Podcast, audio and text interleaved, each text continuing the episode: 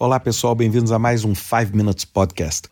Hoje eu queria falar para vocês sobre um artigo do Financial Times falando sobre o impacto da inteligência artificial generativa no trabalho de colarinho branco, ou seja, no trabalho, vamos dizer, mais intelectual dentro das organizações. E isso vem também no meio dessa onda de OpenAI, nessa preocupação que veio depois agora do retorno do Sam Altman à OpenAI, dizendo que talvez existia uma, uma novo modelo de AI generativo que poderia ser um risco à humanidade, etc.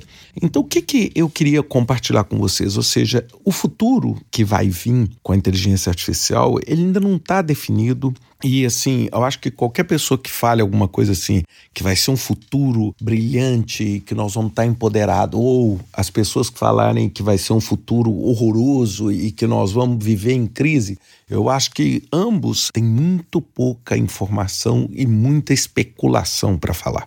É, por um lado, é, sem dúvida nenhuma, a gente vai precisar entender um pouco mais. Eu acho que o futuro vai nos mostrar isso. O que, que aconteceu com a OpenAI nesses dias, né? Com a saída repentina, o retorno repentino, a Microsoft entrando no jogo. Ou seja, é claro, ali foi uma disputa política, não foi simplesmente uma disputa tecnológica. E muitas pessoas falam que até uma disputa ética, ou seja, não ética quanto ao trabalho do Sam, mas ética quanto ao conteúdo do trabalho e, seja, o benefício desse trabalho para a sociedade. E isso culminou com esse artigo, porque esse artigo é um artigo sombrio, porque ele mostra o tanto que o Chat GPT só nesse último ano cortou tanto de valores né, vamos dizer, remuneração, quanto de oportunidade de trabalho, por exemplo, para quem trabalha digitalmente remotamente. Para pessoas que trabalham em aplicativos como Fiverr ou Upwork, por exemplo, fazendo serviço de tradução, fazendo serviço de revisões, etc. E isso é, é, muito preocupante, porque é um primeiro sinal, ou seja, quando a AI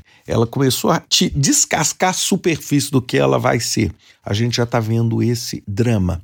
E quando a gente for ver isso evoluindo ainda mais, bem, a chance que a gente tenha um impacto, principalmente na forma do trabalho em projetos, é, ele é grande e ele vai ser grande. Né? Ele vai ser grande. Por isso que a gente precisa entender e rever até que ponto o nosso trabalho em gerenciamento de projetos vai ser novamente fazer a planilha, fazer aquela análise de projetos, decidir qual o melhor recurso, usar modelos matemáticos para fazer isso, ou se nós vamos ter uma inteligência artificial que é tão poderosa que isso tudo vai ser feito por ela.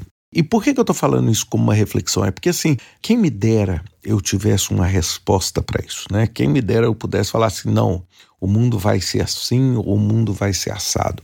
E o que eu acho que nós temos que fazer como gerente de projeto, e, e nesse, por favor, eu me incluo, né? não é porque eu escrevo sobre inteligência artificial e que eu estudo e que eu, vamos dizer, atuo nisso, que eu acho que eu tenho uma posição, vamos dizer, muito mais favorável do que a de qualquer um de nós. É muito pelo contrário, é, eu tenho muito mais dúvidas do que constatações. E o que eu acho que é importantíssimo, e agora que a gente está entrando nesse fim de ano e começando a pensar no próximo ano, é a gente pensar o seguinte: como é que a gente consegue aumentar a nossa capacidade de adaptação?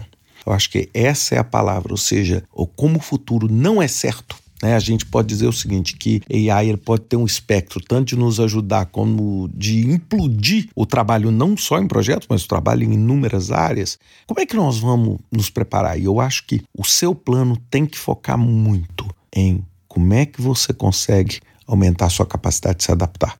Ou seja, se a inteligência artificial tomar uma forma mais robusta, como é que você vai adaptar o seu trabalho a sua profissão? E como é que você consegue aproveitar essa oportunidade e se tornar mais antifrágil, né? ou seja, se tornar mais capaz de trabalhar dentro dessa adversidade? Porque, assim, o que aconteceu nos últimos 10 dias é muito surpreendente. Né? Não, não vou nem falar no, na questão de guerra ou na questão. Não vou nem, eu só vou me abster ao conceito, ao aspecto tecnológico. O que nós vimos de OpenAI abrindo, OpenAI CEO saindo, agora aparece um, uma nova modelo de linguagem, aparentemente que eles estão desenvolvendo, que pode ameaçar a humanidade. E aí isso sai em todos os jornais.